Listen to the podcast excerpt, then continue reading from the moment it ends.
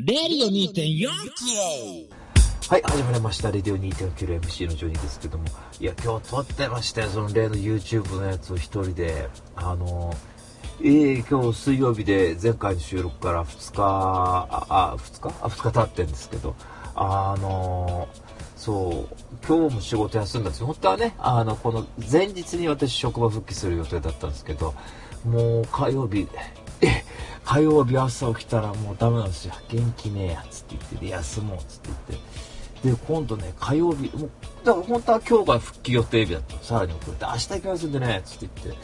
そしたらね、今日はね、起き、起きたらっていうか、昨日の火曜日の夜、今度胸の疲れを感じたんですよ。すんごい体がだるいんですよ。肺炎かなと思ったんですよね、ちょっと。咳とかは出てないけども、食べた後も気持ち悪いな、なんか、えーっつって言って、いや、多分死ぬなと思って、じゃあ朝はちょっと様子見ようと思ったら、朝調子悪いんですよ。で、6時ぐらいまず1回起きたら、その時胸の使い感じで、あ、これダメだな、つって言って、で、ちょっと寝たの。で、職場に大体8時ぐらいに電話するんで、そのタイミングで向こう来たら、その時はいいんですよ。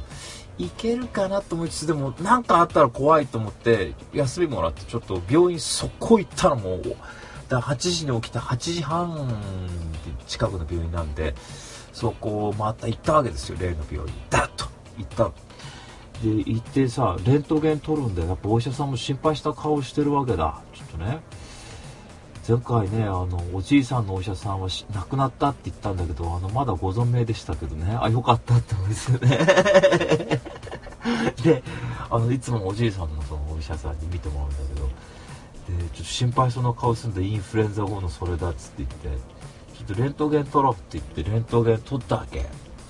取って、そしてやっぱ硬いんだよ。ああ、やっぱこれ来てんなって、肺炎だろって、隠れ肺炎だと思ったら、なんでもないねって言われて、あ、ガクってきちゃってさ。なんでもないそうですよ。あの、やっぱね、インフルってのは相当体力消耗するから、やっぱこう、回復期っていうのはやっぱそう簡単にすぐ本ちゃんに行けないらしいね。この間、あのなんかそういうので見たのよ。ずっと仕事休みになりゃいいなと思って、調子悪い人いないかなと思ったら、やっぱみんな熱とか出すとやっぱ1ヶ月ぐらい調子悪いままだって人も何人かいたね、ネットの格好見ると。うわーと思ってさ、だからしょうがないんだって。そうすると、もう、で、昨日もちょっと、あれなんですよ。調子悪いなと思って走りに行ったの1キロぐらい。また最近走ろうと思って、ちょっと体動かした方がいいかなと思って1キロパッと行ったら、それでなんかうわーって気持ち悪かったでしょ。で、今日はもう医者がね、いいって言うわけで、もう職場復帰していいですかって言ったらもちろんだって言うから、よし、じゃあ明日しょうがないから行ってやろうっつうんで、今日2キロぐらい走りに行ったんですよ。でーっつって言って。でね、それでね、なんつうかな、あの、何話そうと思ったか忘れたんだけど、走りに行った結果、走れるんだったら大丈夫じゃないかっていうことを自分でゴーサイン出しましたよね、ちょっと。よっぽど調子悪き走れないんじゃないかって思いつつ、でもね、またね、でそんくらいはいいんですよ、夕方ぐらいは。でもまた夜ね、今収録9時から始めてますけど、また夜になると調子悪いんですよ。なんかこう、もやーっとするっていうか、職場うつなんじゃねえかと思ってんね。あの、職場に不満ないですよ、特に。今は。一時はね、ちょっとこう、だいぶガミガミ言われて、うーってなった時期あるけど、それうまいこと解決してもらったんで、対応していただいたんで、今何の不満もないんですけど、どっか体が嘘ついてね、嘘つかないんじゃないかと思うね。俺の気持ちと裏腹に。いやー、しかし最近本の感想を書いて、本とか映画の感想を書いてですよ、この半年遅れのやつを。ひどいですよね。それこそ、半年前に見た映画の感想を書いてるわけね。で、映画、よく映画は書けんの映画は全然書けんのよ。あの、映画はつまんない面白かったとか、もう忘れてるけどここが良かったんだとかね。さすがにツインピークス全部、え、ワンエピソードずつ語るのは無理なんですけど、でも、総評として俺はこうだよってことは、こう、ね、100文字程度でガガガガって書ける、書けるとか打てるわけ。自分なりにですよ。自分の中でね。本は無理なんですよ、本は。で、最後に読んだ本が美術手帳だったらしいです、僕は。半年前に読んだのが。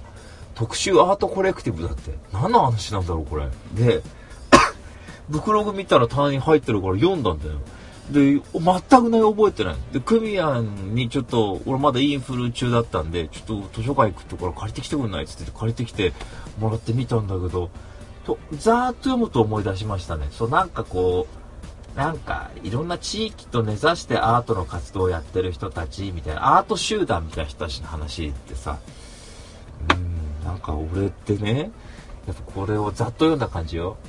俺ってやっぱ保守的な人間だろうなと思ったんですよ。つまり、その、アートが地域に根ざそうが何しようが俺に関係ないんだね、あんまり。俺はその、作品さえ見れりゃいいっていうタイプなんだ。だから、何もその小さいギャラリーとかつだったら話別かもしれないですよ。それは、まああった方がいいだろうと思うんだけど、別に世間でアートの活動してようが俺にはあんま関係ないんだね。いや、だからやるなっていう意味じゃないの。これ、聞く人来たらなんだ俺の活動バカにするのかいや、そういう意味じゃなくて、大いにやっていただきたいですけど、俺は多分その、ある程度その作り上げられたものとかっていうものが興味あるのかって批評を通り抜けてきたものとか、ある程度の洗練さを求めるんじゃないかなという気がするね。もう分かりやすい洗練さってやつよ。絵がすごく上手とかさ、そういうことなんだろうなっていうのはね、さっき感想を書いてて思ったんですよ。だから、そう、近所の子供が絵描こうが何しようがあんまり興味ねえなっていう気になったね。まあこういう人はいてもいいでしょ、それはね。いろんなアートだって、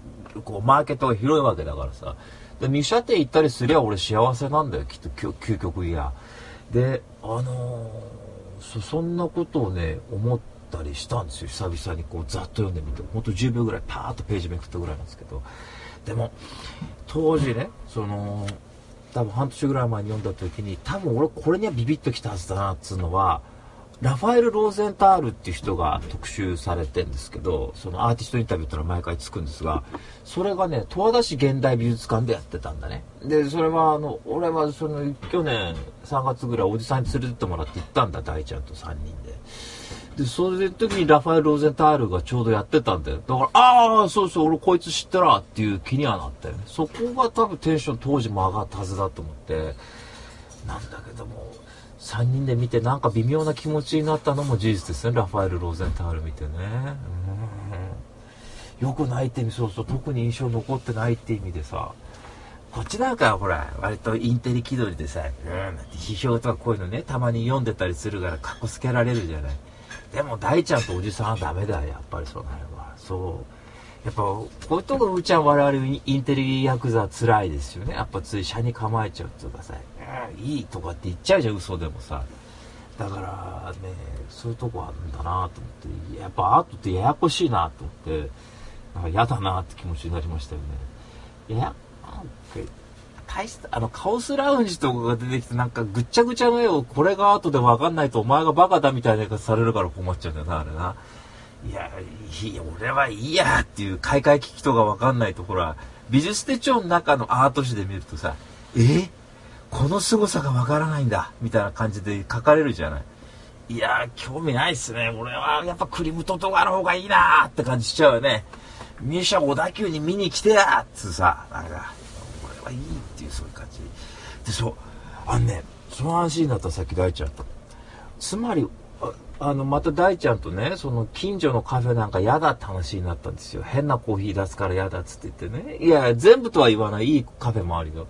でもこうあじゃんなんかどさくさ紛れにさなんだか雰囲気みたいな感じで嫌な感じの店員とかの接客にあったりするカフェもあるじゃないですか。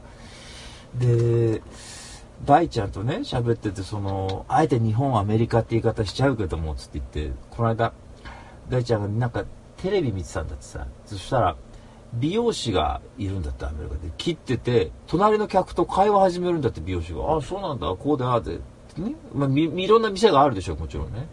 でその後その美容師が髪切った後なんかマックかなんか買いに行ってでレジの男に渡すんだって。でレジのやつそのまま食べちゃうんだってそこでそしたら客が会計するときに空港開いてポテト出すっつうんだよ。これだっていうわけ、大ちゃんが。やっぱこのフランクさがいいんだっていうふうに言うわけね。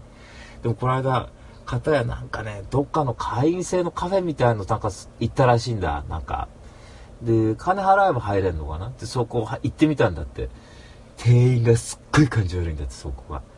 で、なんで、俺が来るのが不満なのかって思うぐらいの接客だっつうふうに言うわけ。ちょっと俺が意志がないんだろっていうわけ。もうその、はい、どうぞっていう、その、元気なくてもいい。かあ下手したら、感じ悪いきゃいいってわけじゃないけども、そんな上手にできなくてもいいからもう意志がないだろうってこっちを迎えてくれるっていうさ、そうなんだってもう、その姿勢さえもないから頭きたおらっつって怒ってるわけね。で、二人で、なんでわざわざまずいコーヒー飲みにね、感じの悪いカフェに行くんだろうって話になったんですよ。ね。行く意味がわからないと。よきゃいいよ。それそこだけの店だけのものっつうのあんだったらわかると。なんで冷たくされた上にね、まずいコーヒー飲んでね、美味しいって嘘つかなきゃいけないのかってのはわかんねえっつうわけ。で、だからなんか、そういうカフェ文化がねえんじゃねえかって話になったわけですよ。いや、アメリカがあんのかフランスがあんのか知らないですけどね。だから、日本のやつってのはなんでそういう感じ悪いとこにわざわざ高い金出して行きたがんのかねって話になったのよ。で、あのー、そんで、まあ、外国どうか知んないけどね、今あえてそんな風に思っちゃったって話よ、これね。でさ、その話を大ちゃんとしててさ、いろいろこう、お金について話になったわけ。で、それでカフェの話で、大ちゃんが一時期ウイスキーハマっててって話した時に、料理食いに行ってると。で、前に、奥さんに靴が欲しいって言ったんだって、10万円の靴。ね。そしたら、そんな高いもの買うのやめてって言われたんだって。で、後に振り返ってみたら、月にね、何の思い出も残らない外食を2万してるっていうわけ。ね。2万だよって2万つって言って、何にもうまくない、何の思い出も残らない飯2万も払ってない月に俺はって大二郎言うわけよ。ね。これ半年食べたら俺この靴変えて今だって幸せだったんだきっとっていう風に言うわけ。ね？その靴眺めりゃ幸せなんだ俺はつって言ってさ、時計だかなんだか。それ見れりゃ幸せだったのにね。今あの2万俺、なんであんな無駄な金使ったのかってことはわからないんだっていう風に怒ってるわけ。ね？で、それ聞いたらね、ちょっと待ってくれって言ったの、俺が。つまりよ、ってね、これ、うーちゃんね、や、うーちゃんもしかしたらそういう趣味かもわかんない。俺の好きなものって、場所によって値段が変わったりしないんですよ、基本的に。例えば、映画館ってそうじゃないですか。まあ、全国基本的に一律ですよね。1800円で見る。まあ、いろんなバージョンとかあったり、名画座だとかってことあるかもわかんない。まあ、多少のバージョン違いはあると、例えば、コーヒー一杯1000円出す店あれや、500円で出す店ありますって値段差じゃないじゃないですか。で、料理とかって逆でしょ。か3000のカレーもあれば1000円のカレーもあるでしょ。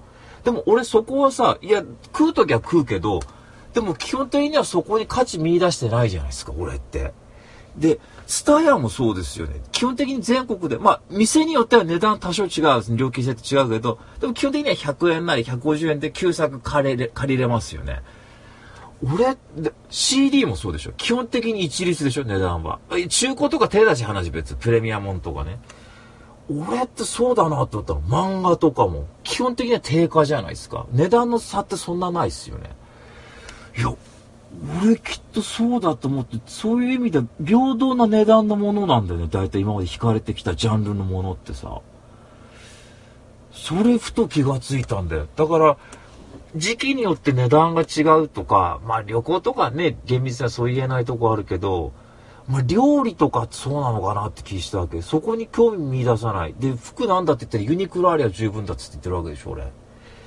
そうなんだよね。自分はそういうとこがあって、だから、ある意味で言えばさ、すごいその大衆文化みたいなものにどっぷり使ってるとも言えるんじゃないかなって気したんだ、これは。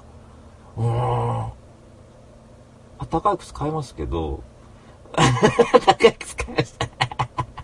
でも、それでもさ、こう、まあまあ、服とか話でちょっと別だけど、ABC マートで買えるものだったりとか、あとカンペールだったりとかって言って、も全国に流通してたりするものとかさ、ってな感じしたね、自分じゃ。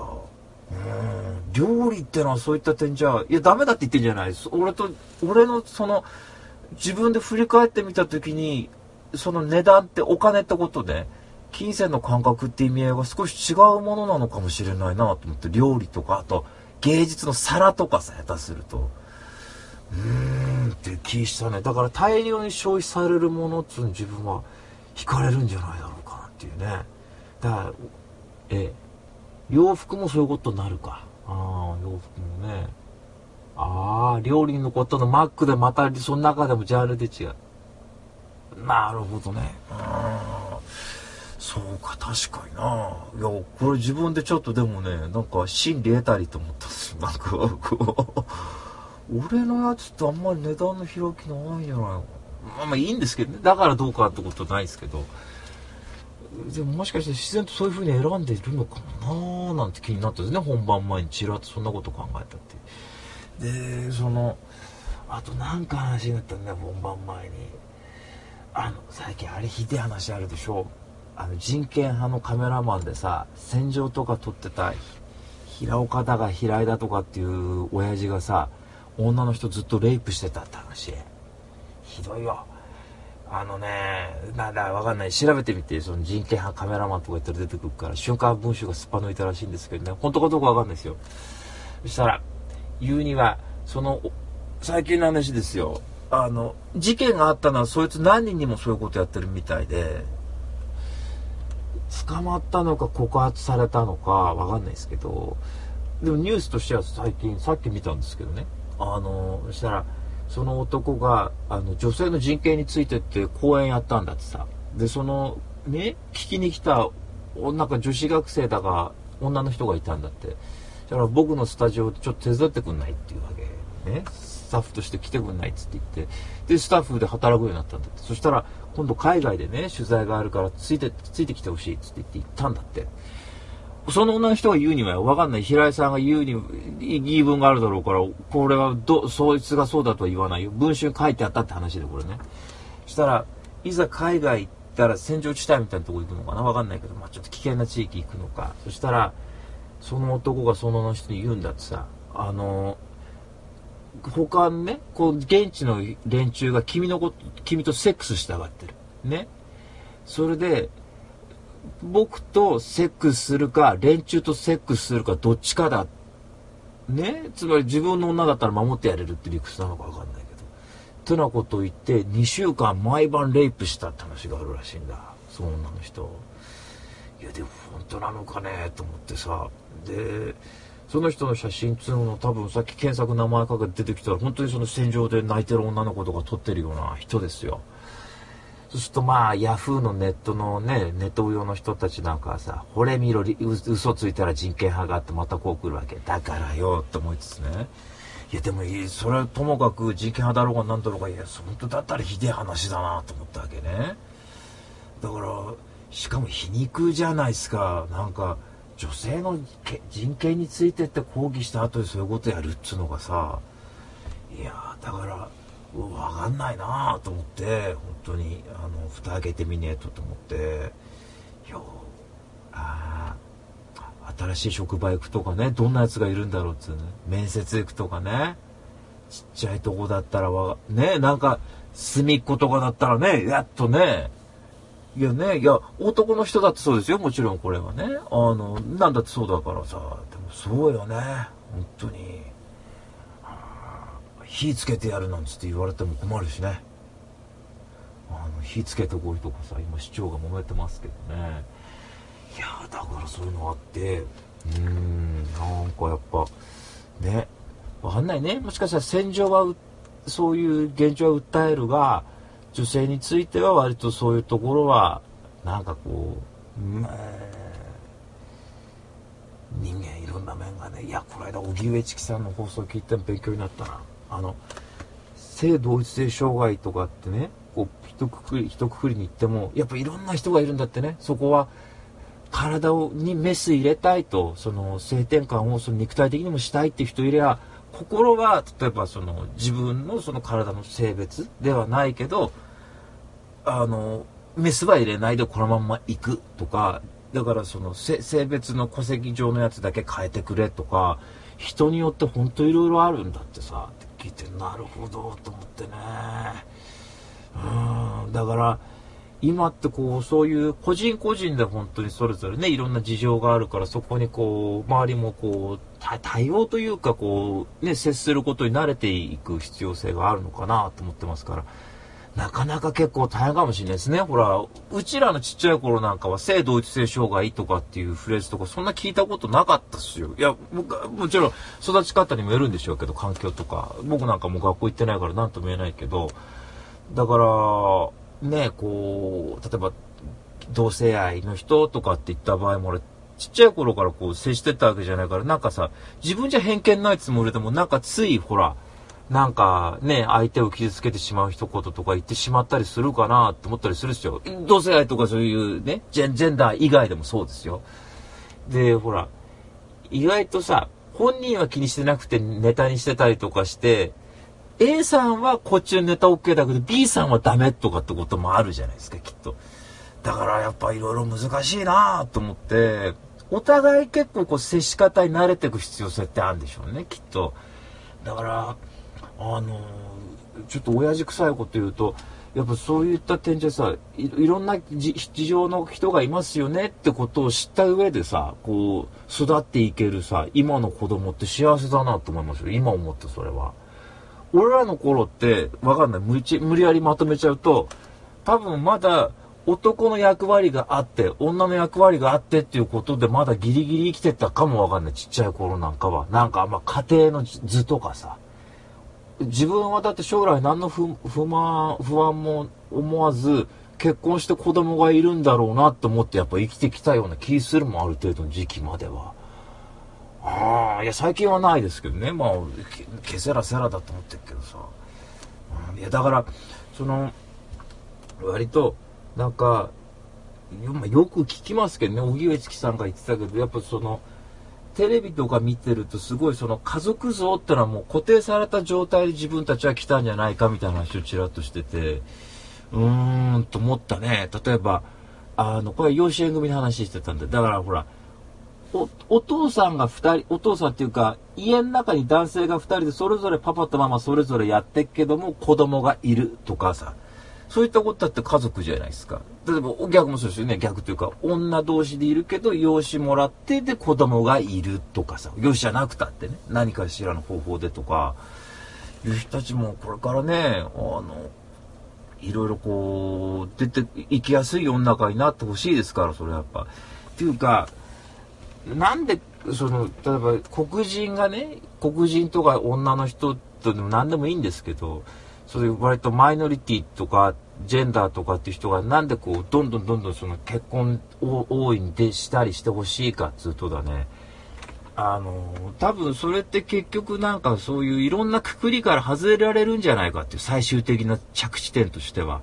そこはね、俺としちゃ居心地がいいはずなんですよ、きっとそれは。難しいよ、きっと俺なんかも女の考えなんかよ、とかさ、女の側だって言うだろうしね、そういう風に育ってきてるからなかなか全部捨てるってことは難しいかもしれないけど、俺やっぱね、ちょっとこう、いや、いろんな至らない言い方してしまう時はあるんだけど、やっぱその性別だとか、その、年齢だとか、それこそこう、ジェンダーの思考っつうんですか、そういったもので、この人はこうって当てはめていくような生き方をこう強制されるような社会ってのはやっぱね、辛いんじゃないか。誰かが我慢すると結局自分にもなんか返ってくるような気がするのね。なんかそれってのはね。うん。って感じしてんですよ。うん。ダメかね。ダメ、ダメ、ダメなことないか。もうそんなことをね 思った次第でありました。たまには俺だって真面目なこと言うんですよ。明日職場にどうしても行きたくないもんだからね。なんかいろいろな社会についてってこと考えちゃうわけ。言いがちでさね、まあ男のくせにとか、なんだ女のくせにとかさ、ついね。うん、反省、反省してますよ、その度。はい。えー、というわけでこんな感じの、私の、ちょっと真面目な、えー、一週間、あ、ここ2日間でございました。というわけで続いては、レビュー2.4キロインダハウス。新しい情報、新しい情報。それは常に我々の身近にあるもの。身近にあるもの。レディオ2.4キロ。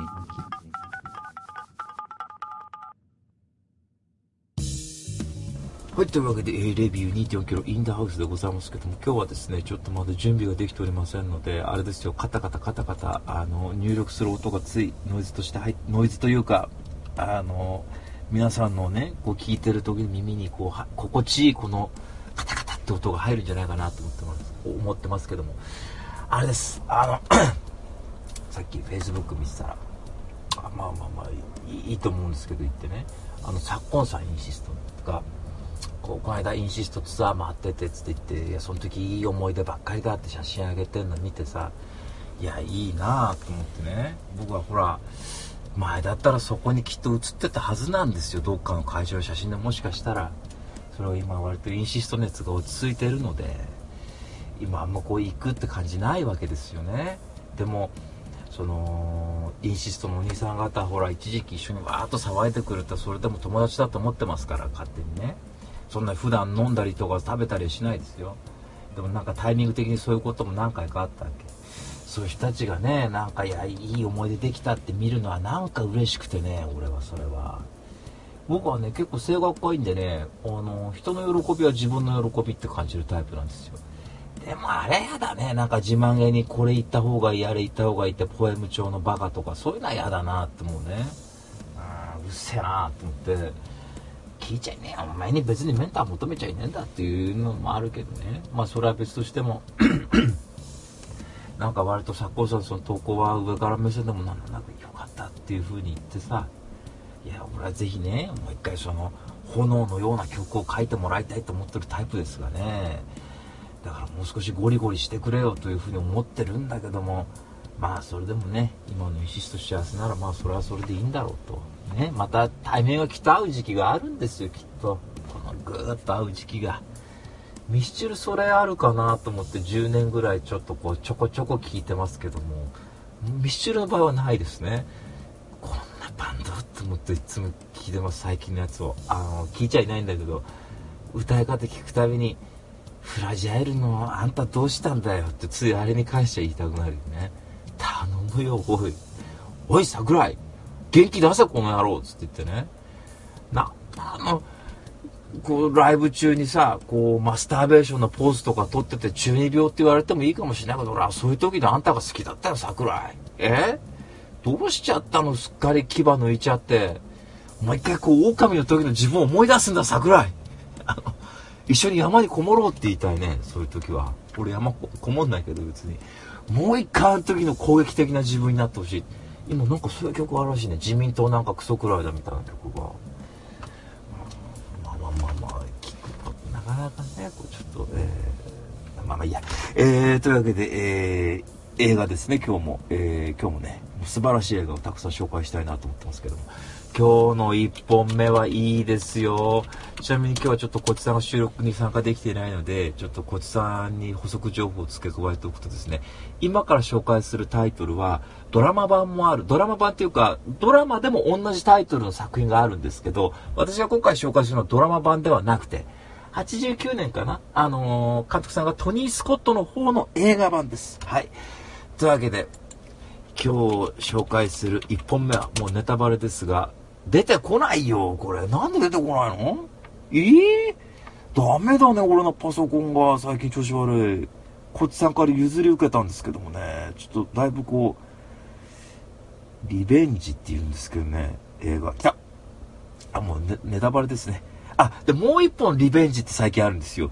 コラリー・ファルジャっていうね、多分これ、女性監督の人かな？が撮った、リベンジっていうなんかこう、彼氏にして、なんかボコボコにされちゃった女の子をこう、復讐するっていう映画があるんですけど、私紹介するのは、えー、監督さんがトニー・スコットで、主演がケビン・コスナーとマデリン・スト・アンストニー・クイーンで、リベンジですね。何度リベンジ言うんだよと。いや、つまりね、趣味が復讐なんですよ、僕は。あいつ意地悪しやがったっつうやつのことを心の中で10回デスノートに名前書くんですよ。そうすると大体そいつ不幸な目に遭うっつうんで、それ見て気持ちいい思いしてるんだけどね。1990年らしいですね。えー、で、ジム・ハリソンっていう人の小説の映画化らしいです。ウィキペディアによると。で、お話なんですけども、これも最初から嬉しいんだ。あの、アメリカ軍のパイロットがいるんだね。で、これコクランツのケビン・コスナーやってる。で、こいつがさ、ね、メキシコの友人のもと訪ねに行くわけ。軍辞めて。ね。そしたら、それやってんのアンソニー・クイーンですよ。年上のちょっと友達なんだね。で、もそしたら、その、ディビー・メンデスっつうんだけど、メンデスがもう大歓迎するわけだ。コクランのことを。おお、よく来た。ね。もうすごい絵力だよ。ケビン・コスナーと。アンソニー・クイーンって顔が大きくてさ、ね、道のあれよ、あの、ギャーッと鎖引きちぎった人ね。それが出てきて、おお、久しぶりだって来るわけ。で、それだけならいいんだけど、マデリン・ストゥーっていう女優さんがいる。この人ややこしいのがね、さっき言ったテレビドラマ版っていうか、テレビドラマのリベンジにも出てるって、本当リベンジ検索するとどんだけ復習してんだよって感じなんですけど。で、この人が奥さんで出てくるわけ。あの、ミ、ミリエアっていうね、女の人がいるんだ。で、ケビン・コスナーさ、やめときゃいいのにさ、このマデリン・ストゥーのこと好きになっちゃって。ね。旦那からボコボコにされるんだよ。なんでボコボコにされるかっていうと「わあコクラン」って言うとさすんげえでっかいお式の中さそのメンデスの家のスタッフってのはみんなマシンガン持ってるんだよ。つまりもう絶対いかがわしいことやってるってわかるでしょ。なんでそんなとこ行くんだよって思うんだけどね。なんか命の恩人らしいんだコクランが。そこをどういうことがあったかってことは具体的に言わないんだけどなんか命救われたみたいなことちらっと言ってたかな。なんか具体的に言ったような気もするけども。それで、マデレスのことを愛してしまい、マデレスでもケビン・コスナー、ココラのことを愛してしまい、で、でギャッと、その、やられるわけだ。あの、メンデスに。ひどいんだ。二人で小屋で熱い夜過ごしてるそこに、メンデスが部下連れてやってくるわけ。で、ボッコボコにされんな。ケビン・コスナー、ココラ、ボッコボコ。マデリンス、かわいそうにさ、カミソリで、ほう、ビャー切ら。ギャーそれギャーだよ。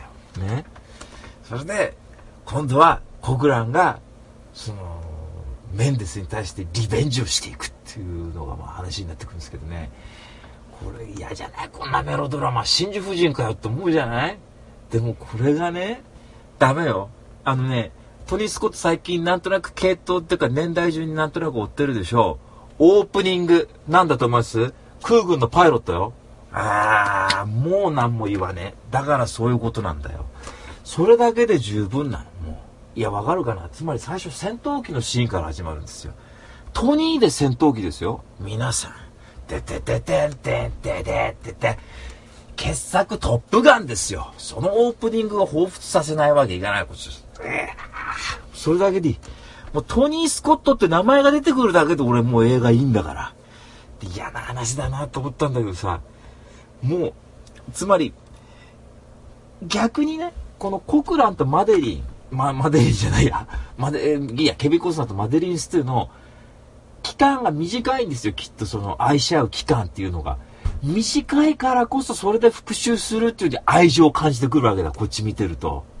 で、一回ボッコボコにされるかかわらずさ、この映画ね、今だったら差別って言われそうな感じ。メキシコの田舎の方でさ、こらケビン・コスナーうーってなってるとどうやって蘇ると思います？なんか黒魔術みたいなそのなんかこう煙みたいに焚いてその煙ふわーっと吸ってるとはって目覚ますのよ。今やったら怒られるよこれきっと。でケビ・コスナーわーっと行くじゃない。そこに出てくんのがさそこに出てくんのが俺また好きな役者が出てこの映画って出てくる役者の顔がみんな濃いんですよ。あの一番好きなタイプね。主演の2人だけ綺麗で、マデリン・スとケビン・コスナーだけ。あとみんな、どうしちゃったんだ、その顔。だとその声。みんなぶっとい声で喋んのよ。で、これやってんのが、えっとね、出てくるのは途中でね、えー、っとね、出てくるのがね、これかな、サリー・カークランドって女優さんもまたね、ロックシンガーよって言って出てくるんだけど、私ロックシンガーよ。いいねね？秒ついたジャケットみたいの着て出てきちゃうの。もうこういう人今いないじゃないですか。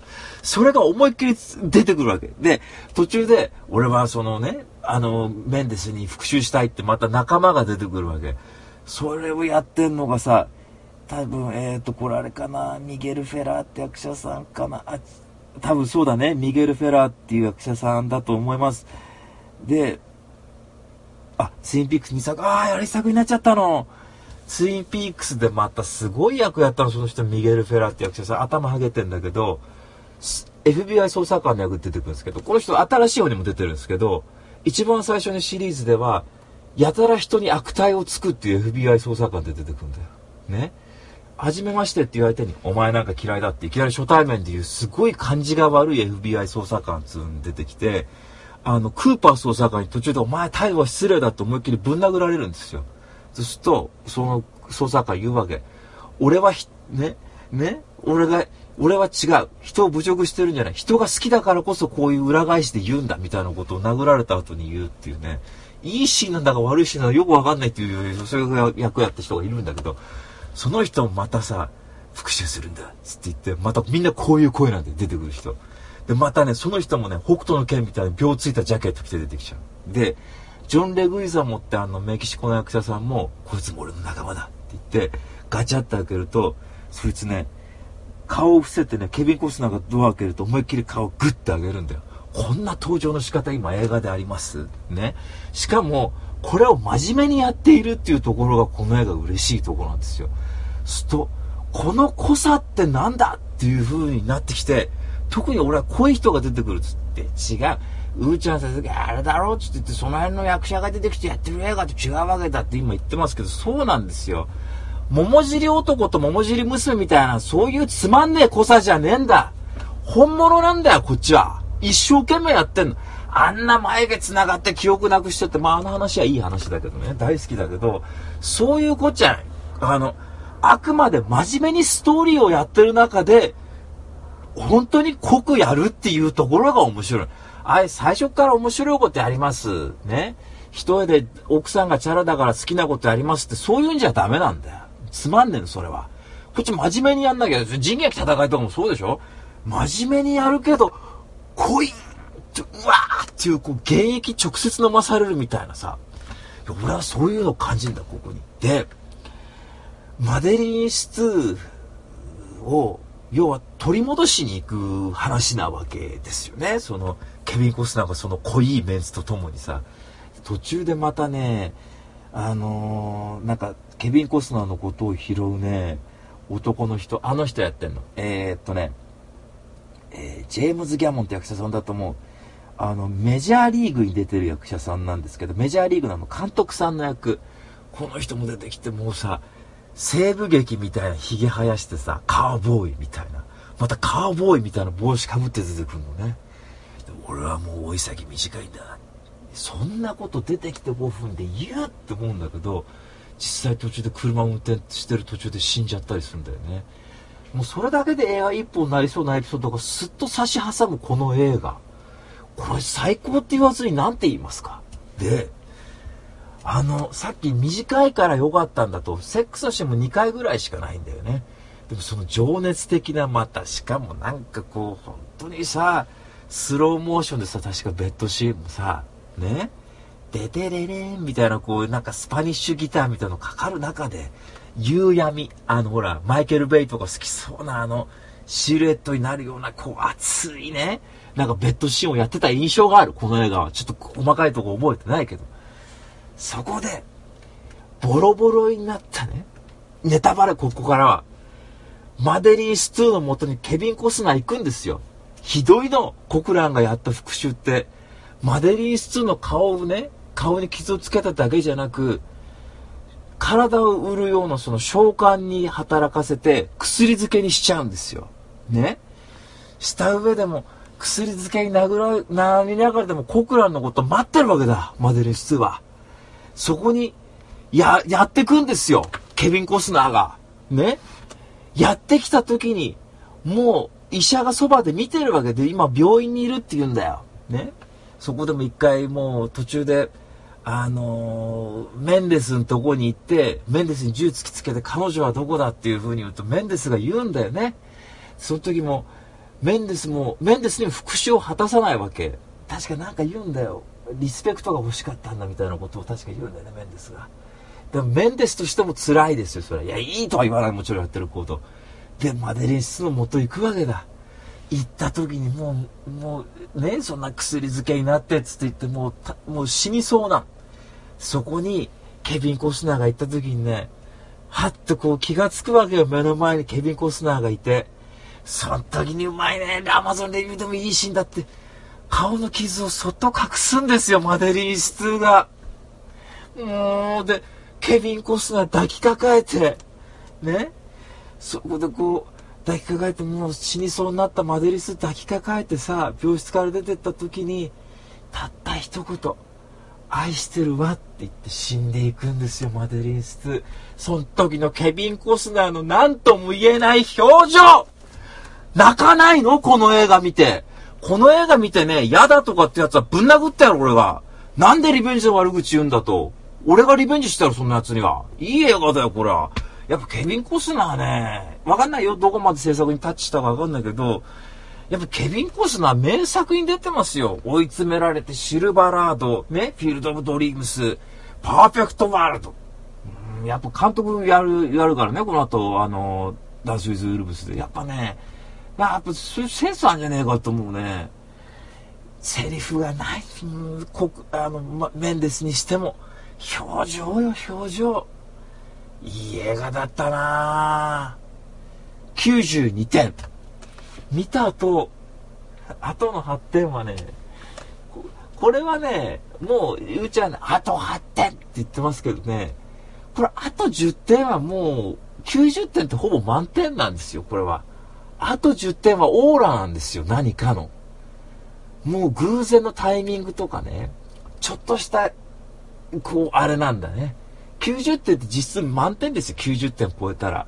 90点超えた映画に関して文句言われたら、俺ちょっと、おい、お前ちょっとこっち来いよっていう風に言うわ、ちょっとね。とにかく、もう私がトニー・スコット大好きっていうことがありますけども、あの、ぜひですね、皆さんにはこれ見ていただきたいです。トニー・スコットのリベンジ。ケビン・コスナー主演です。はい。えー、というわけで今日の1本目は、えー、もう最後まで喋っちゃいましたけどね。この濃さの、濃さというのは、僕が言ったって多分全然大丈夫だと思いますんで、その突っ込みどころがあるっていうところが感動に変わっていくっていうのはこの映画のいいところですね。はい。というわけで今日の1作目はもう大絶賛でございました。監督さんと主演が、監督はトニー・スコット、主演がケビン・スペーシー、あ、ケビン・スペーシーじゃない、ケビン・コスナー、えー、バデリー室、アンソニー君で、リベンジでした。はい。続いて2本目ですがね、まだまだ時間がある。素晴らしい。というわけで、えー、今日の2本目は、これもまたおすすめですよ。私見直して、何か気になる映画だったんだということはね、常々思ってました。誰にも言ってなかったんですけどね。まあ、大人気作品ですね。今日の1本目は、来た男の映画。ね？男の映画ってなんだ、ジェンダー差別っていうかもしれない。違う、あの、主演の人、8人ぐらいいて、7人中が男だから男の映画だし、マッチョなやつしか出てねえ、ああ、肉団子祭りというね、もう熱いうーちゃんにうってつけですね。うーちゃんっていうのは、だいたい、いや、いいんだと難しい話は、つって言ってね、難しい話って眠れる森だけで十分なんですよ。そうじゃなくて、ドカーン出てきたらドカーンっていうだけで十分なんだ。ね。そんなエイリアン好きのうーちゃんにおすすめな、今日の1本目、もう監督さんがいいですね。名前言うだけでテンション上がるって俺言うほどそんな見てないんだけど、監督さんが、ジョン・マクティアなんで。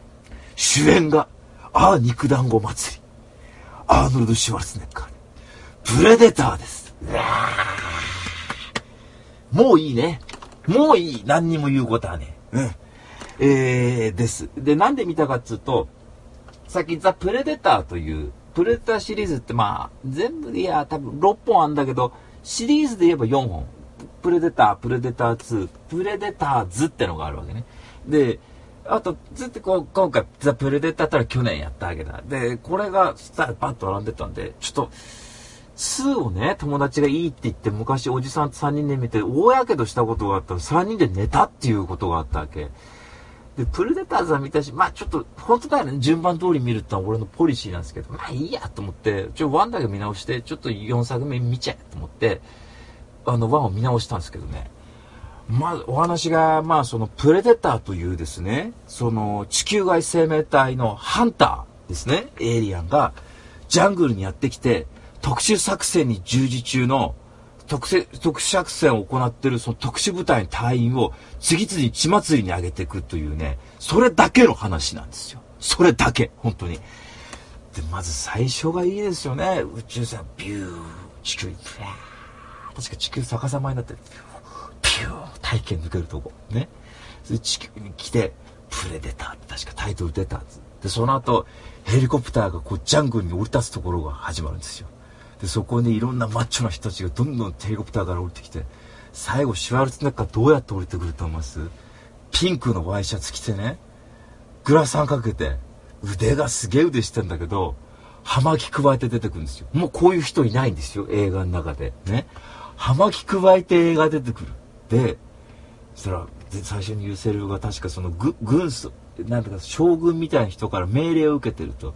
それが何だって言ったら、アメリカのね、要人が、その、飛行機で移動中にゲリラに捕まって、その人を助けるって救出作戦だっていうわけ。で、それを、あのー、命令を受けるわけ。で、それがさ、あのー、っとね、えっとね、ディロンっていうのが、元その同僚、仲間でいるわけ。で、これが、ダッチっていうのが主人公なんですよ。シュワちゃんなんですけど。で、それが、将軍どういう命令ですかって、こういう命令だって言うと、奥からディロンが絡んでくるわけよ。で、このディロンやってんのが、アポロですね。今、あの、アポロでもそこは戦うグリード2ってのやってますけど、あの、ロッキーシリーズの、カール・ウェザースっていう役者さん。この人も肉弾を待つ。すごい腕してんの。ねガ二人何すると思います？筋肉バカ二人は。バカって言ったら怒っちゃうかもしれないけど、ガ握手するんですよ。その場で空中で腕相撲するわけ。ねどうです？こういう、もう、男の、あの、腕相撲。ねで、カールさんたちが言うわけ。グーってこうやってると負けてくんだよ。で、シュワちゃんが言うわけ。ダッチが。デスクワークで腕がなまったじゃないか。グー これ、もうこれだけでいいでしょ。ね。これだけで東洋が勝ってカラーあるでしょ。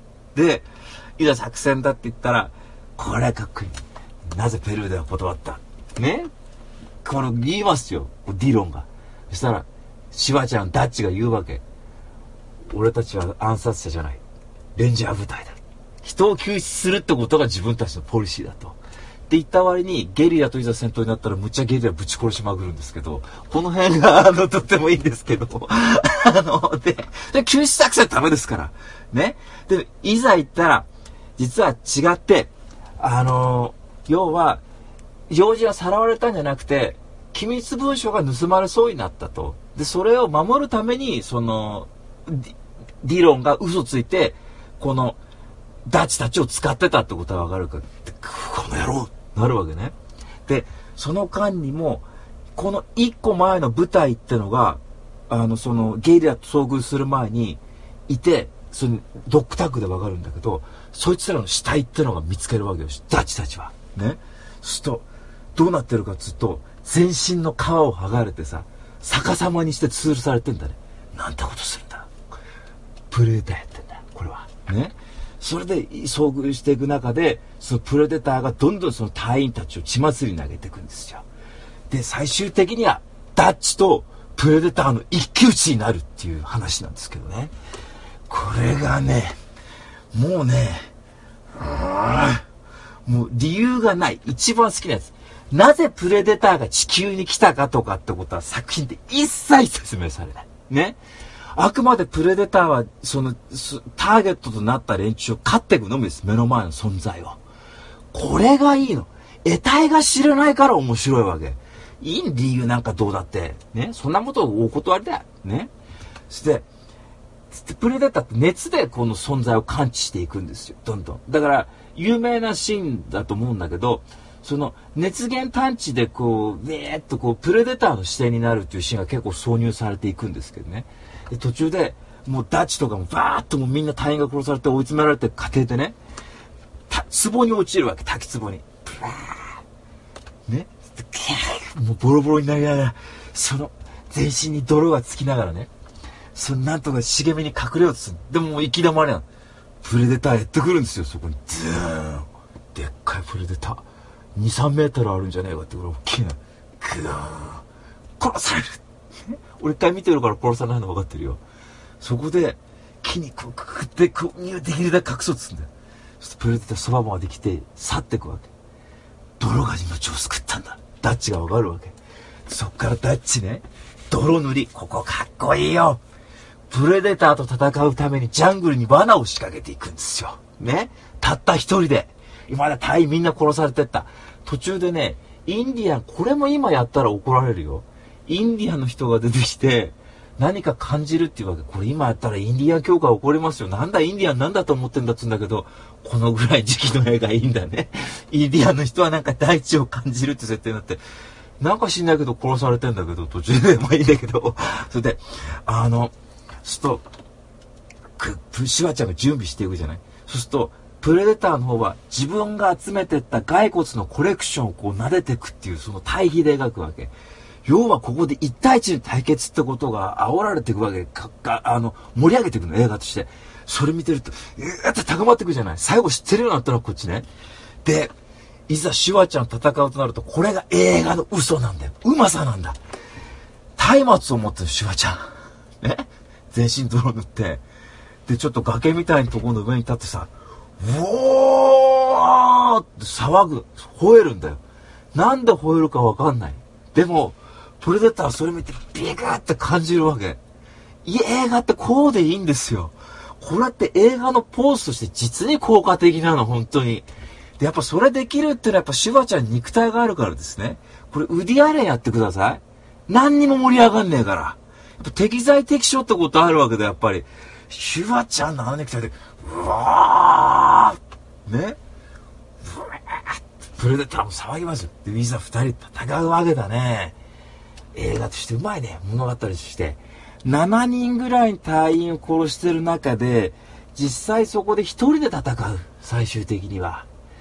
で、ネタバレ喋っちゃう。ねここからネタバレ。結局、罠かけてくっていう中で、なんとかこうやっていく中で、要は1対1になってくってなるとね、プレデターね、マスクしてんだよ。ねそのマスクを外すんだね。つまりそれってのはわかんない。後追いでいろんなこう、ストーリー語られたとこもあるからそういう風に感じてるのかもしれないけど、その一作目見てると、どうやらシュワちゃんをその、崇高する選手としてやっぱ戦う、こう、ライバルとして、やっぱこう、リスペクトがあるから多分そこでマスク外したっていうふうに思うわけ、こっちは。ギャーってすごい顔してるんだよ、最後のプレデターね。それで二人でこう戦うんですよ、また。で、いざなんとか罠にはめて、やっつけたと思って、紳士的かなと思ったら最後プレデター違うんだよね。腕の、腕に機械をつけてんだけど、それを操作してね、自分で自爆してね、笑いながら死んでいくんですよ。こういうところなんだろうな。わかんない。最後まで誇り高いかと思いきや、相手を巻き込んじまえっていうような、その、えー、意地悪さというかね、いうところもやっぱセリフがないからこそ複雑なものを感じるんだね。これはやっぱかっこいいんだよね。やっぱセリフないってとっても重要なことだったと思う。それこそドラゴンボールもそうだね。理由がないっていう、こう暴走するっていうことでさ、やっぱね、俺とかうーちゃんみたいな人はね、いや、こんなものバカバカっていうやつに、お前がバカだっていう風に言うわけ。肉体で表現するってのもとっても素晴らしいことなんだってことに気づけないお前はバカだっていう風にこう、喧嘩してきました、そういう映画サロンで。なんでプレデターの魅力に気づけねえんだと。坂本龍一見習えと、あいつ好きな映画ダイハードって言ってんだと。それは正しいって言ってるわけ、俺とうーちゃんは。来日からダイハードまで何でも見ろっつうんだ黙ってバカ野郎ってよく怒ってるわけ。センスがないのはお前のせいだっていうふうによく言うわけね。で、まあ、好みあるからいいんだけど好きにしてくれって話なんだけどさ。いやー、これはね、終わった後ね、胸がぐっと熱くなるね、やっぱ。これはぜひ皆さん、見てください。で、あのー、なんていうかな。この今だったらこういう映画作れないんじゃないかって気にしてたんね。わかんない。最近の映画見てないからね、そんな系統を持って語れないんだけれども、もしかすると、何か意味合いというものを求められがちになるかもわかんないね、もしかしたら。ええー、それがないという、多分めんどくさいから描かないんですよ、きっとスタッフさんたちも。というふうに僕は解釈するんだけども、まあわかんないですね。ジョン・マクティは何の話聞いてみないとね。えー、というわけでこれおすすめのアクション映画本当にあの、多分ね、コントラとかそういう日本のゲームとかにすごく影響を与えたやっぱビジュアルセンスを持った映画だろうなというふうに思ってますね。だから、なんか僕みたいな、僕ぐらい年代のこう、昔はファミコンとかこう、触ってた世代としてはなんかすごくこう、もう、それだけでちょっと胸が熱くなるような、ものがあるんじゃないかなっていうふうに思ってますね。なんかいい意味で雑なんだよね、映画として多分ね、きっと作りが。でもそれってきっとこの間も言ったけどもなんかの映画であああれだあのー、なんだっけ、えー、バカール万歳で言ったけども多分それっていいんですよきっと雑とかある意味ノリだけでどんどんどんどん作っていくようなものっていうのはね。えー、だと重要なのはすごくそのもう忘れちゃってるにもかかわらず映画中にすごいこれがテーマ曲だっていうのがずっと流れ続けるってのもいいですね。なんかうーんこれなんだっていうさ テーマ曲ってのが流れてっていう。で最後もエンディングもなんかほらなんか愛が歌ったりとかしないわけ。なんかこうグリーンが歌ったりしないのよ。そういうことじゃないね。やっぱ映画にとって重要なのは、まあ、とにかくおすすめの一本ですんで。えー、これもね91点。うん。あと9点はって話なんですけどそれは分かります。それは分かん ないです。いやそうなるんでしょうね。100とは言い難い何かが。でも実質100点ですよこれも。えというわけで えっと今日2本目は監督さんがジョン・マクティアなん主演がアーノルド・シュワルツネッカーでプレデターでした。はい、えー、でついて3本目喋らせてください。ね。なんでプレデターのするときはプレデターでした。ってこう千葉真一みたいなのが。いやそういうことなんだやっぱり。うんぜひやっぱね今日の日本ってやっぱウーちゃんに見ていただきたいですね。あのねプレデターの話すりゃね付け加えておくとねジャングルの綺麗さがやっぱダーンとした。多分ジャングル撮りてんじゃねえかってぐらいジャングルの緑が綺麗だったんだ。ブルーレイで見たんだけどそれはねベルナーヘルツォークのねアギーレ神の怒りとかに近いものを感じたねこれは。あそれであの付け加えとけばよかったですね。えー、というわけでじゃあちょっとこれちょっとすみません。ちょっと今日これだけ喋っときたいんで言っときますがね。今日の3本目はまだ行きますですよ。もう俺やだ。やめないよ今日はね。あのやめろと言われてもややめないね。やめろと言われてもって言った人いたけどね。今じゃ遅すぎたって言った人いたけどね。山本リンダだっけ？あ違うか。えー、っとそんなプレデター大絶賛いたしましたねさっき2本目を。2本目今日紹介したやつの最新作であります。ザ・プレデターです。今日の3本目。で監督さんがシェーン・ブラック。で、えー、脚本がフレッド・デッカーとシェーン・ブラックですけどね。で主演がボイド・ホルブルクなんですけども今回の「ザ・プレデターはもう私ちょっとプレデターでちょっと興奮しすぎてもうリベンジと興奮しすぎてもうどうでもいいかなって感じもあるんですけどあのこの監督さんのシェーン・ブラックはなんとですね、えー、1作目の「プレデター」先ほど紹介したあれの隊員役で出てるんですよシェーン・ブラックさん。でこのシェーン・ブラックさんという方はちょっと因縁めいてまして私になんとこの人リーサル・エポンの脚本家なんですねいや、うーちゃん分かって。もう、今、たまんねえよって言ってますけどね。いや、僕もそうなの。ね。たまんねえこいつはよっ、つって言ってね。もう私たちの家族じゃねえかっ、つってそうなんですよ。だから、家族を作った人ですから、僕らの家族ですね、シェーン・ブラックは。で、それで、最初、ちょ、オーディオコメンタリーを少し見たんですけど、あの、一作目の時に、プロデューサーの人が、この作品ちょっとユーモアねえなと思ったんだって、プレデター。ね。ユーモア入れようと思って、脚本書かせたんで、書かせようとしたんです、シェーンブラックに。そしたらシェーンブラックは、いや、この脚本はもう素晴らしいから、もうこれでいいって言って断ったんだって。で、プロデューサーの人まだ引き下がんなくて、じゃ現場連れてって脚本書かせちゃえって思って、現場連れてってそれで出ることになったっつうんだよ。ね。で、いざ現場連れてったら、それでも嫌だって言うから早めに殺したって、本当一番最初に死ぬ役で出てくるんだけども。ね。で、プロデューサーの人、今回もやってんのかな？で、シェーンブラックやってほしいっつって、分かったやつって言って、シェーンブラック引き受けたんじゃない？で、今回の、プレデターですけど、えー、今回のザ・プレデターは、さっき理由がなくていいって言ったでしょ今回理由がつくんですよ。地球になぜ来たかっていう。でも頭抱えたわけ。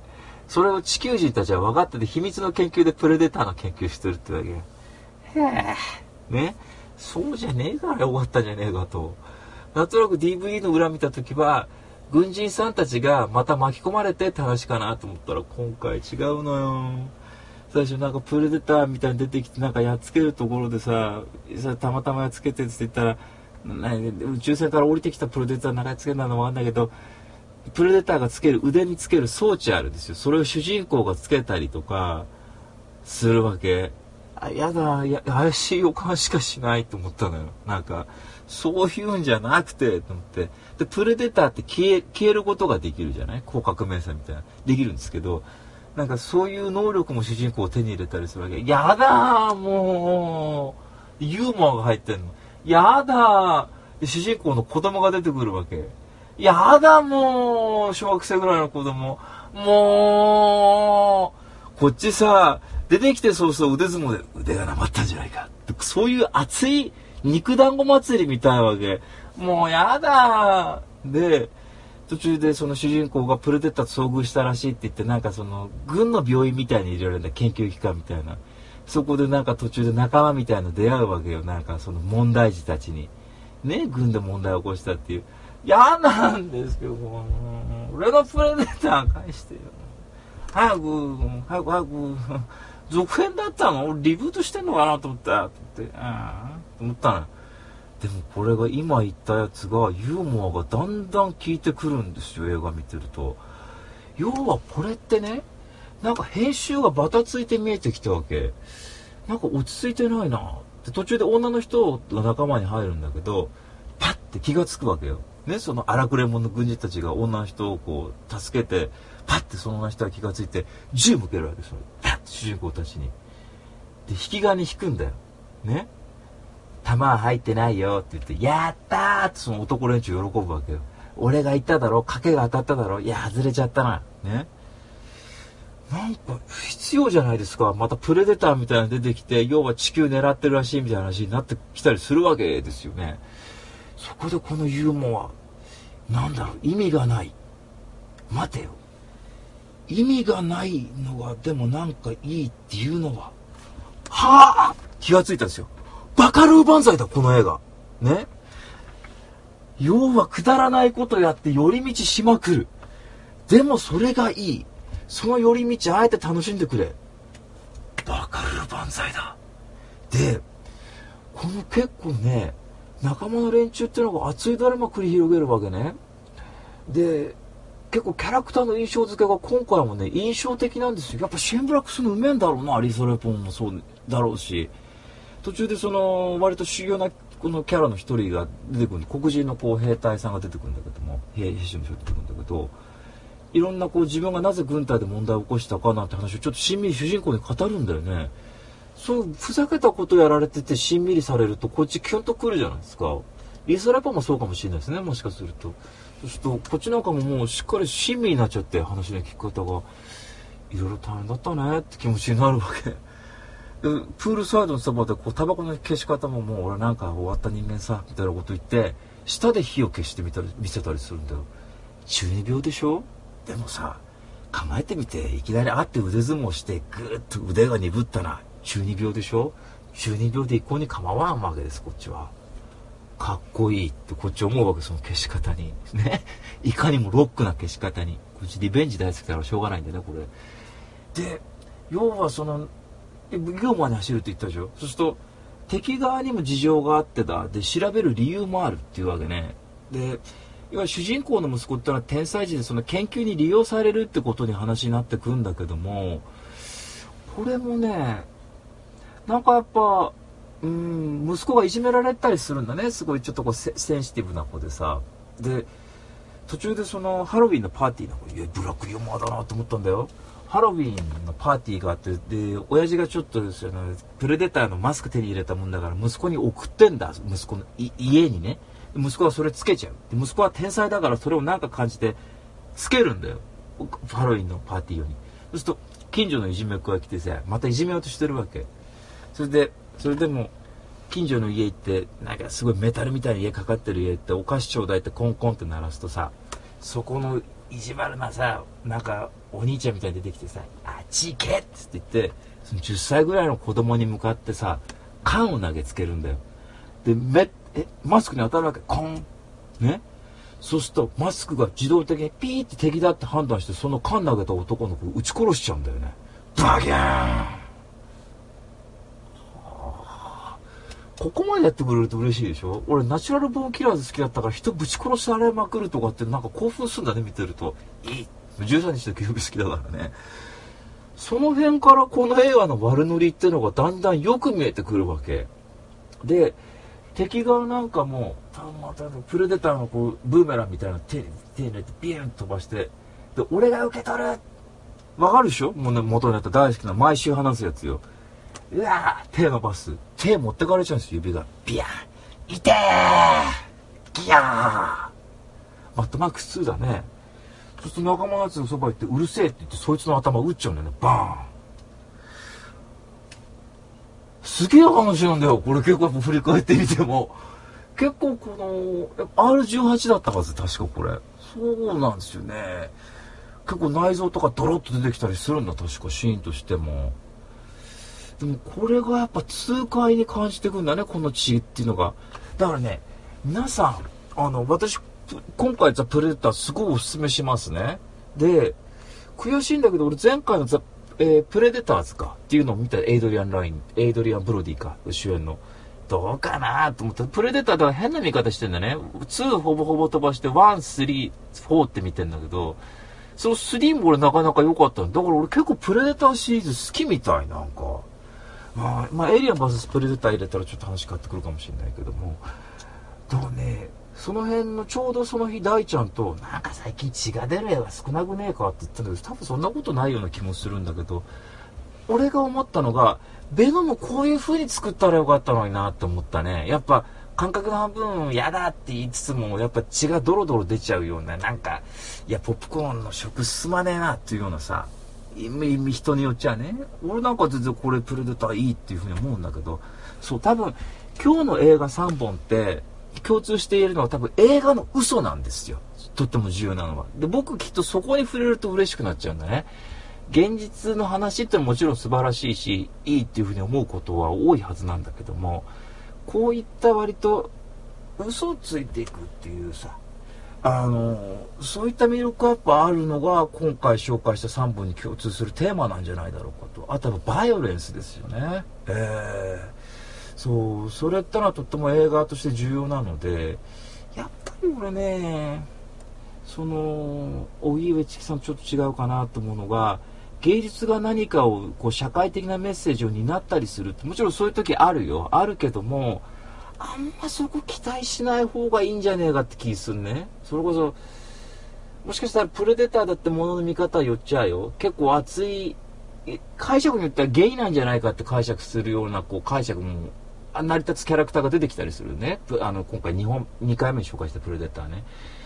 でもまあ、それも一つの解釈だろうという。だから、割と行き当たりばったりにやってること、ことが結構こう、行き当たりばったりかどうかわかんないけども、こう、あんまそういう強いメッセージ性がない中でもあるっていうとこに俺はなんか感動してしまうのでね。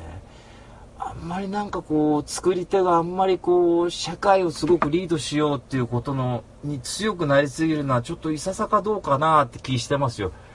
プレデターとかそれこそモラルから外れるとこあるわけじゃないですか。もしかしたらこう、子供の影響に良くないとかね。それでもやっぱこう、ぐーっと感動を呼び起こすわけでしょ。うーん、な感じしましたね。だからバイオレンス。だからなんかあんまりこういう、やっぱ、映画娯楽作もやっぱないとなってまあ荻上さんもそうだろうけどね重々ねえー、まあというわけで、えー、今日紹介した3本目は監督さんがシェーン・ブラックで主演が、えー、主演がボイド・ホルブルックでザ・プレデターでしたというわけで以上レビューに提供でし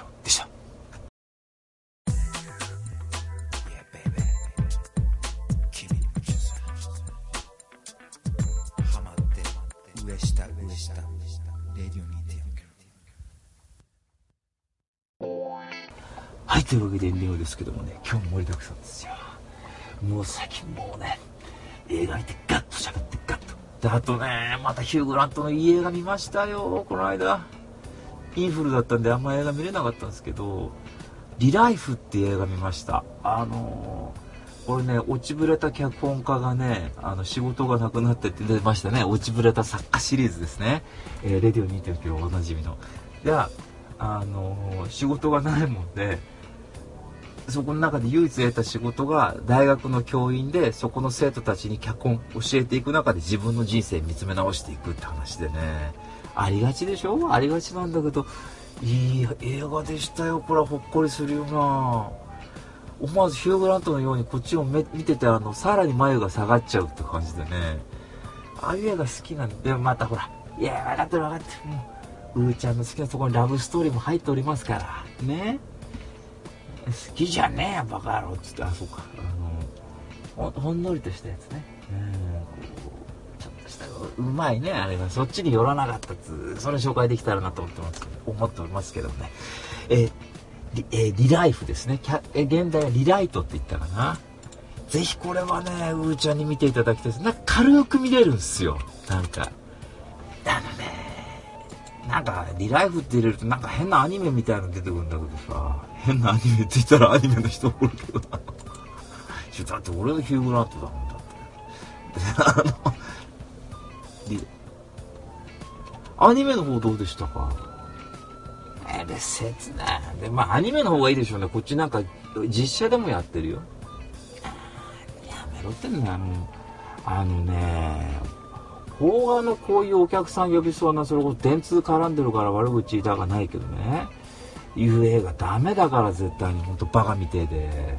なんで作るんだろう作りてもな。映画好きじゃねえよこういうやつだって対して。あリライフ？ヒュー・グラントの方ね。いやいやいやいやいや。